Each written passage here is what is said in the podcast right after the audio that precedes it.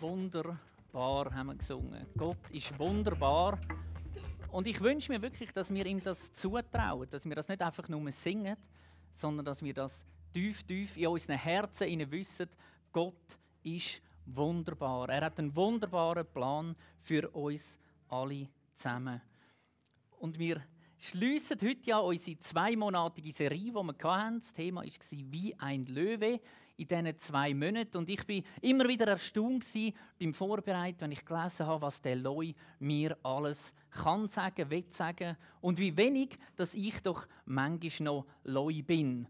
Und ich wünsche mir wirklich, dass wir das mitnehmen, dass wir wissen, wir sind Söhne und Töchter vom Loi, vom Loi von Juda. Nicht einfach von einem herzigen Lämmli, das auch. Und wir dürfen auch herzig sein miteinander, das ist auch gut aber eben auch von einem Loi, von einem Loi, der laut ist, der hersteht und auf sich aufmerksam macht.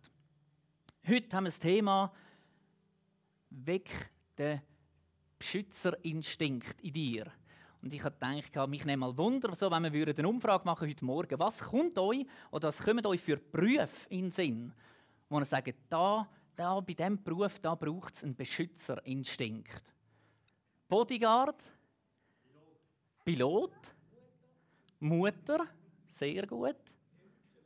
Imker, genau, den muss ich vor allem in erster Linie selber schützen. Bodyguard, ein wunderbares Stichwort. Ich habe euch da einen mitgebracht, der beste. Bodyguard, der vermittelt uns, hey, wenn du mich trinkst, dann beschütze ich dich. Ganz originell. Wer viel Bodyguard trinkt, der wird nie krank, ist so ein die Aussage hinter dem. Aber nebst dem Besten habe ich euch wohl bekannteste mitgebracht. Wer kennt den Herr da auf dem Foto? Genau, Kevin Costner. Und er hat vor langer, langer, langer Zeit in einem Film eben genau die Rolle gespielt. Bodyguard. Wer von euch hat den Film gesehen? Ein legendärer Film, genau, wenn ihr ihn noch nie gesehen habt, wirklich das ist Beschützerinstinkt so beschrieben oder so zeigt, wie man es besser nicht könnte. Und ich habe mir überlegt, okay, ein Bodyguard, der hat also ein Beschützerinstinkt. Und tatsächlich, nachdem ich den Film geschaut habe, habe ich einen Moment lang das Gefühl gehabt, das wäre eigentlich auch noch etwas für mich. Bodyguard, irgendwo da ist Action, da bist du wichtig, da laufst du mit diesen wichtigen Leuten umeinander und so und kannst die beschützen. Was gibt das Edleres irgendwo als dein Leben zu lassen für die? Und ich habe tatsächlich das Gefühl, das wäre noch etwas für mich. Jetzt bin ich Pastor, irgendwie ganz ähnlich. Ich äh, versuche Leute zu beschützen, mit ihnen unterwegs zu sein. Genau, die einen sind prominenter wie die anderen, aber es ist gar nicht so weit weg. Und darum habe ich mir überlegt, was macht denn ein Bodyguard zu einem Bodyguard? Haben die irgendwie Regeln? Ich habe ein Video dazu und auf Wikipedia steht Folgendes. Durch den Personenschutz soll die körperliche Unversehrtheit bei der Schutzperson gewährleistet werden. Schutzpersonen sind meist Personen des öffentlichen Lebens, da würde ich sagen, gehören wir mehr oder weniger alle zusammen dazu, die laut Gefahrenprognose einem Risiko ausgesetzt sind. Oder Personen, die durch bestimmte Lebensumstände erhebliche Bedrohungen durch andere Personen ausgesetzt sind, sind wir auch immer mal wieder betroffen.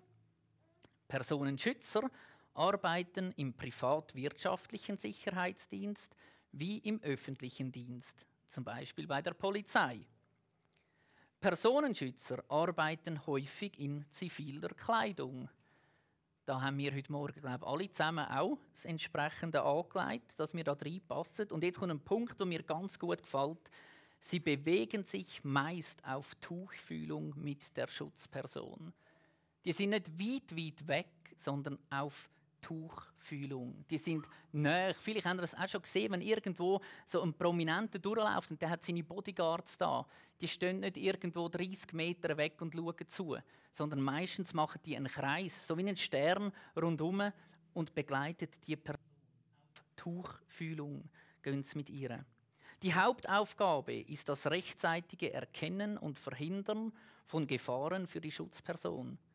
Dabei achtet man besonders auf auffälliges Verhalten von Personen, ungewöhnliches Äußeres sowie markante Gegenstände und Abläufe. Also immer ein waches Auge haben, überall, wo man unterwegs ist. Und dann gibt es noch drei Gefährdungsstufen, wo man das einteilen welche Personen muss man speziell bewachen. Die oberste, wichtigste Stufe ist, die Person ist erheblich gefährdet. Mit einem Anschlag ist jederzeit zu rechnen. Das zweite, die Person ist gefährdet. Ein Anschlag ist nicht auszuschließen. Und das dritte, eine Gefährdung der Person ist nicht auszuschließen. Wo würdet ihr euch so einordnen bei diesen drei Stufen? Das nimmt mich noch Wunder. Die Person ist erheblich gefährdet. Mit einem Anschlag ist jederzeit zu rechnen. Das wäre Stufe 1. Die Person ist gefährdet. Ein Anschlag ist nicht auszuschließen. Stufe 2. Oder eine Gefährdung der Person ist nicht auszuschließen. Wenn ihr euch jetzt müsstet da einordnen, wie viel Schutz braucht ihr? Auf welcher Stufe sind ihr eingeordnet? Wo würdet ihr? Sagen wir mal, fangen wir unten an. Beim 3 eine Gefährdung der Person ist nicht auszuschließen. Wer würde sich da reingeben? Hat es vereinzelt? Die Person ist gefährdet, ein Anschlag ist nicht auszuschließen. Noch weniger. Die Person ist erheblich gefährdet, mit einem Anschlag ist jederzeit zu rechnen. Wer würde sich dort sehen? Genau, also ich auch. Weil ich glaube nämlich, genau das ist die Gefahr, die wir immer wieder haben. Wir meinen oft, wir sagen sicher, uns passiert nichts, wir sind nicht so wichtig, aber eigentlich sind wir auf der obersten Stufe. Ein Anschlag vom Find ist jederzeit möglich und ich glaube, das ist wichtig, dass wir uns dem bewusst sind. Ein Bodyguard verpflichtet sich, sein Leben für die Person zu lassen, die er schützen soll. Ich finde das ganz ein spannender Gedanke. Du kannst nicht anfangen mit dieser Ausbildung, wenn du nicht bereit bist, zu sagen, ich lerne mein Leben im Notfall für die andere Person. Und ich habe mir überlegt, sollte man das nicht viel mehr auch bei uns Christen machen? Wenn wir miteinander unterwegs sind, wenn sich jemand neu bekehrt, auf das hinweisen, hey, es geht nicht mehr um dich. Von dem Moment an, wo du Jesus in dein Leben aufgenommen hast, geht es nicht mehr um dich, sondern du sollst dein Leben für deine Mitmenschen. Und genauso ist es auch bei den Leuen. Ein Leu kommt auf die Welt und der hat das schon in sich inne. Der hat das in seinem Instinkt. Mein Auftrag ist es, zu beschützen. Mein Auftrag ist es, meine Familie zu beschützen, das Revier zu beschützen, es ist nicht mein Auftrag, gross rauszukommen oder irgendwo, dass ich möglichst alt werde und gut durchs Leben komme, sondern mein Auftrag ist es, zu beschützen. Und viele, die heute Morgen da sind, wenn ihr Kind habt und ein bisschen zurückdenken oder überlegen, wann hat es so Situationen gegeben in eurem Leben, wo ihr den Beschützerinstinkt irgendwo gemerkt habt, jetzt hat es den geweckt bei mir. Und ich habe gemerkt, ganz am Anfang, als Nathan auf die Welt kam, haben wir zum Doktor müssen mit ihm. Das muss man ja. Geht man impfen lassen. Und dann sind wir dort geguckt und dann kommt der Doktor. Und der Doktor kommt die und der hat das super gemacht. Und der hat das gut gemeint und war ein Liebe. Gewesen. Und hat mit dem Nathan geredet und gemacht. Aber in dem Moment, wo er ihm die Spritze gegeben hat, hätte man mich heben In dem Moment ist bei mir irgendetwas gezündet, wo ich denke, das so nicht, mein Lieber. Wenn du noch einmal so etwas machst, ich... Genau. Und das war dann der Moment, wo ich das letzte Mal beim Kinderarzt war, dabei, mit dem Nathan. Nachher ist ich nur noch Deborah gegangen.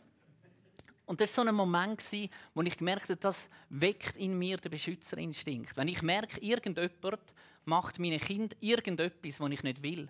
Und ich glaube, es gibt immer wieder in unserem Leben so Situationen, wo wir irgendwo sind und sagen, hey, Herr, lieber bin ich krank, lieber passiert es mir mache irgendwie, dass ich es auf mich nehmen kann, dass es nicht der andere trifft, dass es nicht meine Kinder trifft, dass es nicht meine Schwester, meine Brüder und so weiter trifft. Und ich glaube, es ist wichtig, dass wir immer wieder so Momente haben. Und wir schauen heute miteinander kurz vier Geschichten an. Vier Geschichten, vier Personen aus der Bibel, wo alle zusammen den Beschützerinstinkt in sich haben. Und wir starten mit der ersten Geschichte, mit dem David. Der David, der gekämpft hat gegen den Goliath für Gott. Der David hat nicht für sich gekämpft, sondern für Gott. wenn wir ganz kurz zur Geschichte gehen, der David, ein einfacher Hirt irgendwo auf dem Feld. Eines Tages kommt der Samuel, salbt ihn völlig unerwartet zum König. David geht wieder zurück, ist wieder auf dem Feld, am Schafhüten. Dann kommt sein Vater, sagt, hey, deine Brüder sind im Krieg mit König Saul gegen die Philister. Geh denen mal ein Psyche machen. Geh schauen, wie es ihnen geht. Komm es mir dann wieder berichten. Und so ist der David losgegangen, kommt an das Lager her, wo das Heer gelagert hat. Und er sucht seine Brüder, er findet sie. Und das Erste, was eigentlich passiert, ist, seine Brüder kommen und beschuldigen ihn mal, machen ihm Vorwürfe und sagen, du bist nur schauen, wie wir kämpfen müssen. Du bist nur ein Schaulustiger, der es einfach ein bisschen geniessen will, der nachher die grossen Geschichten erzählen will, was er alles gesehen hat, aber du bist gar nicht richtig dabei. Und in dieser Zeit ist der Goliath vorgekommen, ein Philister, eine riesige Maschine, und steht vorher und sagt folgendes im 1. Samuel 17, Vers 8. Goliath stellte sich den israelitischen Schlachtreihen gegenüber auf und brüllte: Was wollt ihr hier eigentlich mit eurem ganzen Heer? Ich bin ein Philister und ihr seid nur Knechte Sauls. Los, wählt euren besten Mann aus und schickt ihn herunter zu mir. Der Goliath steht her und das Erste, was er mal sagt, ist, wer er ist. Ich bin ein Philister. Und dann macht er auch einmal klar, wer die anderen sind. Ihr seid nur Knechte Sauls. Und er tut eigentlich gerade einmal klarstellen, wie die Verhältnisse sind. Und sagt, ihr habt eigentlich gar keine Identität. Ihr seid niemand, ihr seid nur Knechte. Kommt zu mir und kämpft mit mir. Der David kämpft für Gott. Wir sehen später dann, was der David genau gemacht hat. Und ich glaube, das ist wieder so etwas ganz Wichtiges, was man von den Leuten lernen können. Das Proklamieren. Am Morgen Gottes Stärke zu proklamieren. Ein Loi steht auf am Morgen, dann steht der, der Vater Loi auf und das allererste, was er macht, ist, der läuft einfach mal so seinem Land entlang. Und allbot wieder bleibt er stehen, markiert sein Revier und läuft wieder weiter. Und ich habe ganz ein interessantes Video gesehen, der macht das noch clever. Ich habe dann gedacht, ja, verhebt denn das, wenn der jetzt da, sage jetzt da bei dem Blumenstrauß, sein Revier markiert und dann läuft er da vorne und dann tut er da vorne bei der Kanzel wieder markieren. Dann hat es ja theoretisch da zwischendrin hat ja dann keine Markierung, je nachdem. Oder? Dann muss ja mega clever sein, dass das genau aufgeht. Und dann habe ich gesehen in einem Video, dass der eben sein Revier markiert und dann macht er so einen Schritt retour und steht so drin zwei, drei Mal und dann läuft er los. Zum nächsten Punkt und macht da wieder das Gleiche. Er geht wieder zurück. Seine Füße werden von diesen Duftstoffen wieder drängt und er läuft weiter. Und da hat man von oben nachher gesehen, mit einer speziellen Kamera, wie das eine Linie gibt um das ganze Revier herum.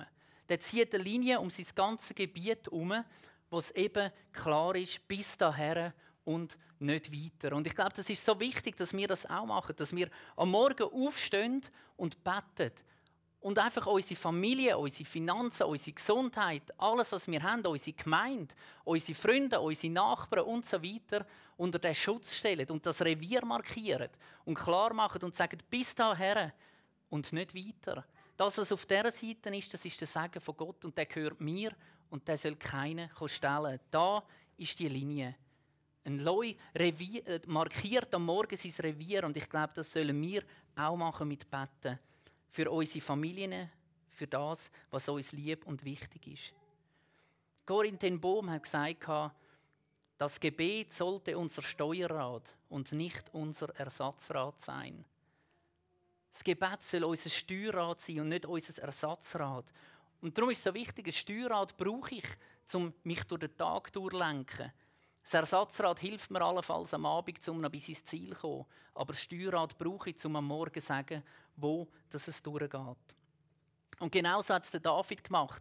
Er hat den Sieg von Gott proklamiert über dem Goliath. Er ist nämlich vorgegangen und dann lesen wir im 1. Samuel 17, 45 und 47. Doch David rief zurück: Du Goliath trittst gegen mich an mit Schwert, Lanze und Wurfspieß. Ich aber komme mit der Hilfe des Herrn. Er ist der Herr, der allmächtige Gott und der Gott des israelitischen Heeres. Ihn hast du eben verspottet. Und alle Soldaten hier sollen sehen, dass der Herr weder Schwert noch Speer nötig hat, um uns zu retten. Er selbst führt diesen Krieg und wird euch in unsere Gewalt geben. Ganz etwas Spezielles da, wo wir sehen vom David. Der David hat gewusst, ich gewinne, indem ich angreife. Alle anderen vom Heer, vom Saul sind dort gestanden, haben nichts gemacht, haben sich versteckt. Der David hat gesagt, hey, ich gehe und ich greife an. Und ich glaube, viele von uns, die heute Morgen da sind, wir kennen alle zusammen die Waffenrüstung Gottes im Epheser 6. Und ich stelle mir das so vor, am Morgen, wir legen uns an, dann nehmen wir zuerst den Gürtel, die Wahrheit, Brustpanzer, Gerechtigkeit. Wir legen den Helm an von der Gewissheit, Jesus hat uns gerettet. Wir holen den grossen Schild vom Glauben und nachher gehen wir irgendwo her und verstecken uns im Keller vom Haus, weil jetzt haben wir die Rüstung an und warten auf das es Abend werde. So kommt es mir manchmal vor. Wir legen uns an, wir schützen uns vor allem Möglichen. Und nachher gehen wir irgendwo her, wo kein Mensch ist außer dich. Ich komme kaum voran, weil ich so eine riesige Rüstung habe und den Schild immer noch hinterher ziehen muss. Und dort bin ich dann für mich. Und wir vergessen, dass ganz am Schluss, im Epheser 6, 17, kommt nachher eben noch das Wichtigste eigentlich. Dort steht nämlich, und nehmt das Wort Gottes. Es ist das Schwert, das euch sein Geist gibt. Nehmt das Schwert. Und das Schwert ist das einzige von all diesen Gegenständen. Der Gürtel, der Brustpanzer, der Helm, der Schild, das sind alles Sachen, um sich zu schützen, zum Abwehren, defensiv verhalten. Wenn einer mich angreift, dann habe ich den Schild oder habe den Helm her oder was auch immer. Und das Schwert ist eben das, was für den Angriff denkt ist. Und ich will provokativ sagen, wenn du das Schwert nicht nimmst und in Angriff gehst, dann musst du dich auch nicht schützen. Wenn du das Schwert nicht nimmst und nicht für Gott in Angriff gehst und rausgehst und sagst, und ich gehe das Land erobern, dann brauchst du weder den Schild, noch den Helm, noch den Brustpanzer, noch sonst irgendetwas. Das macht es höchstens, dass du es noch unbequem hast, indem du daheim bist. Aber wenn du rausgehst, dann ist es eben wichtig. Und wieso braucht man das Wort Gottes? Wir lesen im Epheser 6, 12 folgendes. Denn wir kämpfen nicht gegen Menschen, sondern gegen Mächte und Gewalten des Bösen, die über diese gottlose Welt herrschen und im Unsichtbaren ihr unheilvolles Wesen treiben. Um das geht es wirklich. Um das geht es, das hat der David gesehen. Es geht nicht darum, zum gegen den Goliath zu kämpfen. Es geht darum, dass der mein Gott beleidigt hat.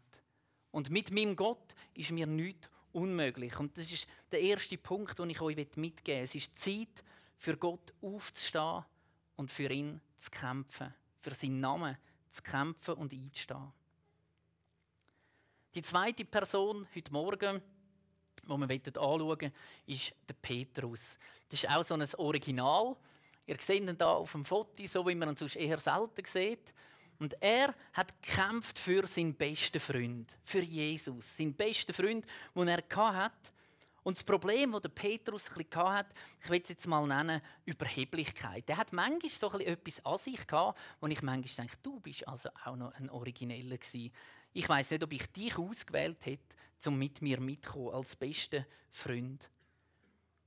Eine kleine Überheblichkeit. Und ich glaube, die Haltung ist extrem gefährlich und lässt Gott völlig außer Acht. Was will der Teufel? Der Teufel will, dass wir unsicher und ungeduldig werden. Weil genau dann, wenn wir unsicher und ungeduldig sind, machen wir Fehler. Genau dann passiert es immer wieder, dass wir irgendwo reinlaufen. Und das erste Beispiel von Petrus ist bei Matthäus 26, 33. Da beteuerte Petrus, wenn dich auch alle anderen verlassen, ich halte zu dir. So lustig. Jesus sagt am Anfang, Ihr werdet mich alle verlassen. Nicht einer wird zu mir stehen. Alle rennen davor. Dann kommt der Petrus und sagt, und wenn alle gehen, ich bleibe da. Sagt eigentlich nichts anderes, als du lügst. Er sagt zu Jesus, das, was du sagst, stimmt nicht. Jesus kennt den Petrus und sagt, du wirst auch gehen. Und der Petrus sagt, nein, nein, ich nicht. Ich bleibe, alle gehen, aber ich bleibe, du wirst es schon noch sehen. Bisschen später hat man es dann gesehen. Und mir ist ganz wichtig, Jesus hat hier genau gewusst, der Petrus ist noch nicht in dieser Position, ist noch nicht so gefestigt, dass er dort stehen bleiben und sich zu Jesus kann stellen kann. Später nachher sehen wir es. Später hat der Petrus sein Leben gegeben für Jesus. Später war er an dem Punkt, wo das möglich war. Aber Jesus hat ihn kennt und hat gewusst, hey, momentan geht es noch nicht. Aber der Petrus ist eben nicht einfach nur mit Wort, ab und zu ein bisschen schlagfertig sein, könnte man sagen, sondern auch mit seinen Taten. Ist er immer einmal wieder schon allen einen Schritt voraus gewesen. Johannes 18, Vers 10. Verhaftung von Jesus. Simon Petrus hatte ein Schwert dabei. Plötzlich zog er es und schlug damit Malchus, einem Diener des hohen Priesters, das rechte Ohr ab. Der Petrus hat ein Schwert dabei gehabt. Als ich das gelesen habe, ich dachte, wieso hat es jetzt, äh, vorher habe ich zwar gesagt, von der Waffenrüstung Gottes, man sollte das Schwert mitnehmen, aber wieso hat jetzt der Petrus das Schwert dabei gehabt? Ich kann mir nicht vorstellen, dass der Petrus in der Zeit, wo er mit Jesus unterwegs war, immer noch ein Schwert dabei hatte. Einfach so, Jesus sagt, lieb die Nächsten, wenn dich einer schlägt, hebt die andere Wange nachher. Und Petrus hat immer da noch so ein Schwert dabei gehabt und ist hin und her gelaufen. Wieso hat er das Schwert dabei gehabt? Der hat das Schwert dabei gehabt, weil er gewusst hat, hey, Jesus wird jetzt dann verhaftet. Jesus hat es immer wieder angekündigt und hat gedacht, wartet nur wenn die kommen, denen zeige ich es. Und er nimmt das Schwert und haut am Malchus das Ohr ab. Und Jesus sagt, hey, das bin nicht ich. Das ist nicht mein Weg. Und es ist schon gar nicht dein Weg. Und er tut das Ohr wieder her und heilt den Malchus. Und wir sehen im Lauf von Petrus im Leben, wie er immer wieder dazugelernt hat. Wie er immer wieder an den Punkt kam, wo er gemerkt hat, hey, es geht um Jesus. Es hat zwar immer noch seinen Beschützerinstinkt immer wieder geweckt, aber er hat sich nicht mehr einfach so schnell ungeduldig zu etwas hinreißen lassen. Und ich glaube, er hätte unterschreiben was der Paulus sagt im 2. Korinther 10, 4 und 5. Ich setze nicht die Waffen dieser Welt ein, sondern die Waffen Gottes. Sie sind mächtig genug, jede Festung zu zerstören, jedes menschliche Gedankengebäude niederzureißen, einfach alles zu vernichten, was sich stolz gegen Gott und seine Wahrheit erhebt. Alles menschliche Denken nehmen wir gefangen und unterstellen es Christus, weil wir ihm gehorchen wollen. Nicht mit der Waffe von dieser Welt, sondern mit Gottes Waffe, wenn wir kämpfen. Und wir haben vorher gehört, der Loi am Morgen, er proklamiert Gottes Stärke. Und er macht nichts anderes am Abend, er proklamiert die Größe. Und ich glaube, das ist auch so wichtig. Wir starten den Tag mit Gott und wir hören dann auf. Wenn ein Loi am Abend geht schlafen, macht er folgendes. Er läuft an Grenzen her von seinem Gebiet und dann brüllt er einfach, was gibst, was hast. Er lädt alles vom ganzen Tag, was sich irgendwo angestaut hat, raus und schreit das einfach in die Nacht hinein. Dort draußen sind die Hyänen unterwegs, all die Feinde vom Loi. Und der brüllt das dort raus und nachher, was macht er? Er dreht sich, geht hinterher liegt her und schlaft. Es hat sich nichts geändert daran, dass außen dran immer noch die Hyänen rumlaufen. Seine Feinde sind immer noch außen dran. Aber er hat gemacht, was er kann, hat brüllt, hat es rausgelassen, ist hergelegen und gibt es ab und sagt, okay, das ist das, was meine Aufgabe war. Und ich glaube, das ist so wichtig, dass wir das auch machen können. Dass wir auch am Abend Gott alles herlegen können. Und ich habe angefangen, für mich am Abend den Tag wie Gott wieder abzugeben. Und das klingt manchmal vielleicht ganz originell, wenn ich mit ihm dann da, da noch den Tag ein bisschen bespreche und am Schluss sage, okay, meine zehn Stunden sind vorbei, ich gehe jetzt schlafen, übernimm du wieder. Und dann ist es für mich gut. Ich weiß, hey, ich habe gemacht, was ich können, nach bestem Wissen und Gewissen und jetzt übernimmt er. Ich muss mir nicht in der Nacht noch Gedanken machen und Zeug und Sachen, sondern jetzt übernimmt er. Und morgen Morgen starten wir wieder zusammen. Wir nehmen das Steuerrad, er sagt mir, was er gemacht hat in der Nacht. Und ich mache dort wieder weiter. Und es ist ein Miteinander unterwegs sein. Jemand hat einmal gesagt, Angst öffnet am Teufel eine Tür. Und Glauben öffnet Gott eine Tür. Und ich glaube, es ist Zeit, dass wir durch den Glauben im Gebet Türen für Gott öffnen Die dritte Person, die wir miteinander anschauen wollen, eine Dame, die Esther, sie hat für ein ganzes Volk gekämpft. Die Geschichte von der Esther, ganz kurz zusammengefasst, sie ist aufgewachsen bei ihrem Onkel.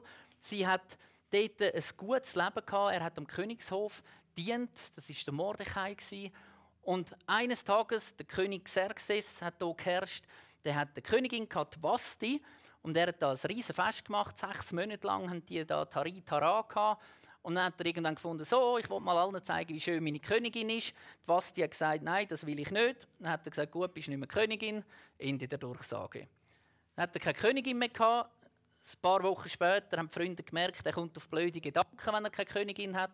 Also, wir suchen ihm eine neue. Dann hat es geheißen, alle Frauen, die schön sind, dürfen ab sofort an den Königshof kommen. Ihr kommt da so ein Wellness-Weekend, das verlängert es über. Und es ist auch spannend, ihr das mal nachlesen in der Bibel. Dort steht, was die alles hatten. Sechs Monate lang hat man die gerämelt und gemacht. Und dann steht sehr ausführlich, wie dass man geschaut hat, dass die immer noch schöner werden. Und auch Tester war dort. Tester hat es nachher geschafft. Man könnte sagen, das war äh, so das damalige äh, Next Top Model oder so. Der König hat gesagt, wow, die ist der Hammer, die will ich, sonst keine. Sie ist nachher eine Frau geworden vom König. Und dann hat es mal einen Moment gegeben, wo zwei wollen, den König töten. Die haben einen Anschlag geplant. Mordechai hat das gehört, ihren Onkel ist zu Esther, und gesagt, hey Esther, geh am König sagen, die zwei planen einen Anschlag. Und äh, nachher hat sie das gemacht und so hat der Anschlag können verhindert werden auf den König. Und das ist ganz wichtig für das, was nachher kommt in der Geschichte. Weil ein bisschen später hat es nämlich nochmal ein Original am Hof vom König Xerxes. Das ist der Haman Haman ist ganz ein hoch angesehener und der hat es geliebt, dass alle Leute sich immer verbeugt haben vor ihm und ihm Hallo gesagt haben und einfach so nett sind mit ihm. Außer eben der Mordechai, der hat irgendwie gesagt, das äh, mache ich nicht ich diene meinem Gott und nicht dir. Und das hat ihn so verrückt gemacht, dass er beschlossen hat, er will alle Juden töten, weil der Mordechai eben ein Jude war. Und er ist zum König gegangen. Der König hat gesagt, finde ich eine super Idee, das gibt Geld in die Kasse, das machen wir. Und äh, ein bisschen später kommt wieder der Mordechai, der Onkel von der Esther, und sagt, hey Esther, wir sind auch Juden. Und wenn das eintrifft, früher oder später wirst auch du umgebracht werden. Gang und sag's am König. Und jetzt hat Esther ein Problem gehabt. Erstens einmal hat sie nicht gewusst, ob der König weiß, wer sie wirklich ist. Und zweitens lesen wir in Esther 4, Vers 11, alle Bediensteten des Königs und alle Bewohner der Provinzen kennen das unumstößliche Gesetz. Jeder, ob Mann oder Frau, wird hingerichtet, wenn er unaufgefordert zum König in den innersten Hof des Palasts geht. Jeder, wird hingerichtet, wenn er einfach so zum König geht. Und das ist jetzt schon ein eine dumme Situation. Wenn du weißt, okay, äh, wenn ich nichts mache, irgendwann sterbe ich. Wenn ich jetzt etwas mache, sterbe ich eventuell sofort. Was mache ich?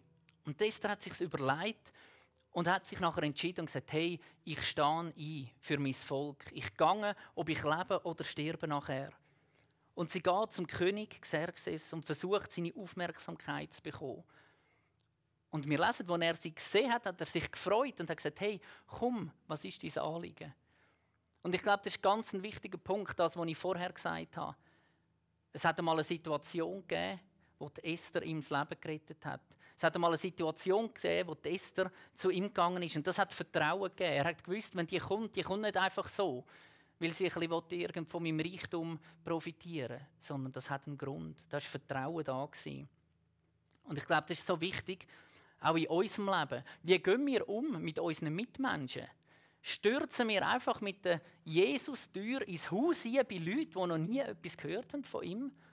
Oder machen wir so wie die Esther und schaffen zuerst einmal eine Basis vom Vertrauen? Sind zuerst einmal mit diesen Menschen zusammen unterwegs?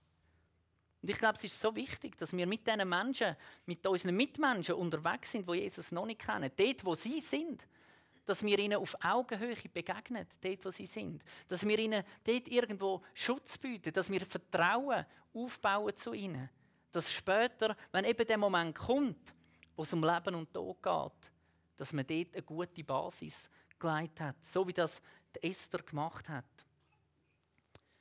Ich habe mir überlegt, das Kind vertraut in erster Linie seinen Eltern, weil es weiß, die sind immer da für mich und beschützen mich. Egal, ob ich ab dem Mürli kumpen oder ob ich irgendwie sonst komisch im Zeug rumstürcheln, die Eltern sind da, die wollen mich beschützen. Und ich weiß nicht, wissen deine Nachbarn, deine Arbeitskollegen, deine Freunde, dass du über ihnen gute Gedanken hast, dass es dir wichtig ist, dass du sagst, hey, ich will dich beschützen. Ich will, dass es dir gut geht. Ich will, dass du zu dem kannst werden, wo du eigentlich sein sollst wo Gott in dein Leben eingeleitet hat. Ich will dich freisetzen. Wissen das deine Arbeitskollegen und deine Nachbarn? Oder erleben die viel mehr, hey, ich will, dass du zu dem wirst, wo ich gerne hätte. Ich will, dass du aus dem und dem Grund sofort zu Jesus kommst, weil alles falsch ist, was du machst und so weiter.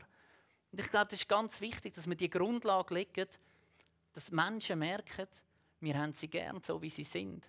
Wir sind mit ihnen unterwegs, dort, wo sie sind. Wir wollen sie nicht rausnehmen und zu uns ziehen. Irgendwo, wenn man mit Menschen unterwegs ist, hört man immer, ihr wollt mich missionieren und dann wollt ihr, dass ich immer am Sonntag in den Gottesdienst komme und dass ich das nicht mache und das nicht mache. Und die sagen, nein, wir wollen mit dir zusammen unterwegs sein.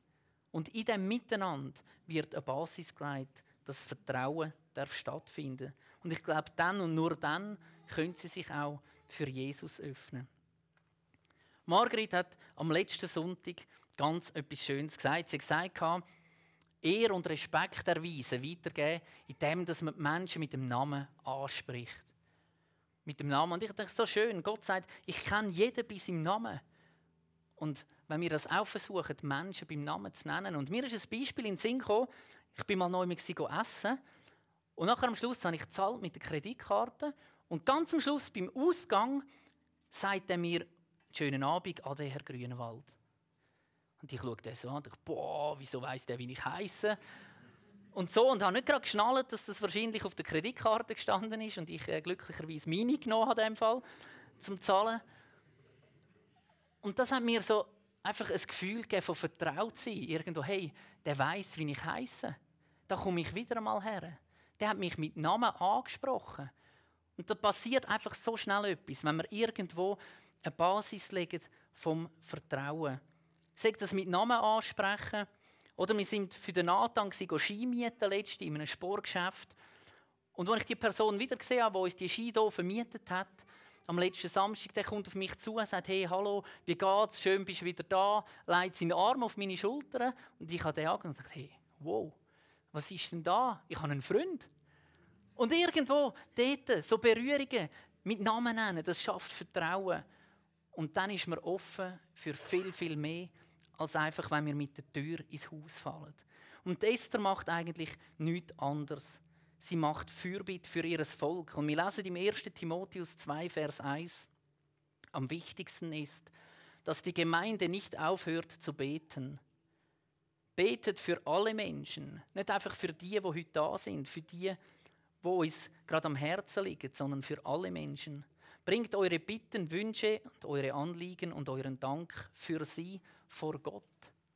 Auch da wieder, bringt eure Bitten, Wünsche habe ich schon gedacht, jawohl, meine Bitten, meine Wünsche, meine Anliegen, mein Dank und dann steht für sie.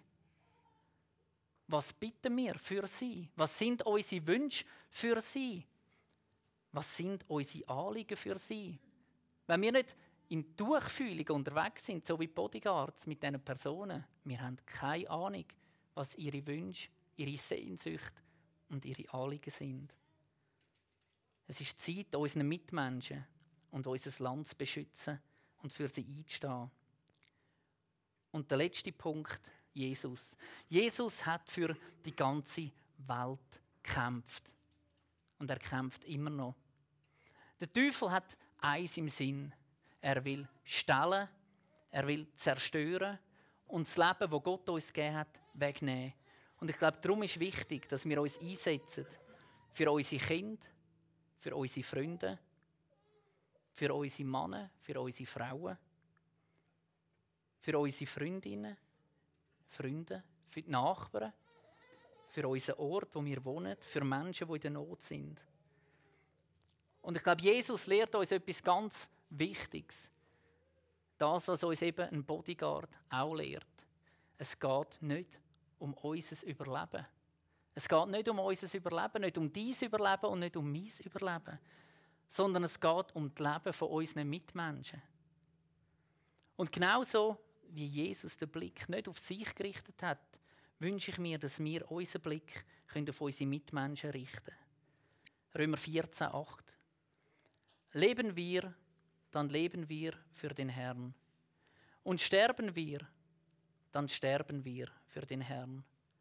Ganz gleich also, ob wir leben oder sterben, wir gehören dem Herrn. Leben wir, dann leben wir für den Herrn. Und sterben wir, dann sterben wir für den Herrn. Ganz gleich also, ob wir leben oder sterben, wir gehören dem Herrn.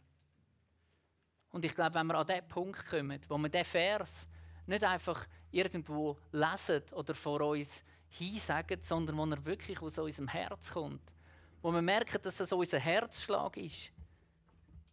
Wir leben für den Herrn und wir sterben für ihn. Erst dann sind wir an den Punkt gekommen, wo wir sagen können, jetzt, jetzt hat sich unser Beschützerinstinkt geweckt. Jetzt wissen wir, es geht um Leben und Tod bei unseren Mitmenschen, bei uns selber. Und wir fangen an, ganz anders umzugehen mit ihnen. Drei Punkte haben wir miteinander angeschaut. Der David hat gewonnen, indem er angegriffen hat. Petrus hat gelernt zu gewinnen, indem er geduldig war. Die Esther hat gewonnen, indem sie beschützt hat. Und ich glaube, diese drei Punkte heben sich nicht gegenseitig auf, sondern sie ergänzen sich und finden im letzten Punkt von Jesus ihre Krönung. Gewinn, indem du dich ganz hingibst. Was aussieht nach Verlieren, sich selber hingeben, ist der größte Gewinn, den man jemandem überhaupt geben kann. Und ich hoffe, dass heute Morgen euer Beschützerinstinkt irgendwo angesprochen worden ist, geweckt worden ist und wir zusammen unser Revier, unsere Gemeinde nicht einfach länger verteidigen, sondern das Schwert in die Hand nehmen und ausbauen. Dass noch viel, viel mehr Menschen dürfen dazukommen. In dem Sinn am Schluss dieser Serie, der Loi hat ausbrüllt. Doch ich hoffe, dass es noch lange in unserem Leben nachhallen tut. Amen.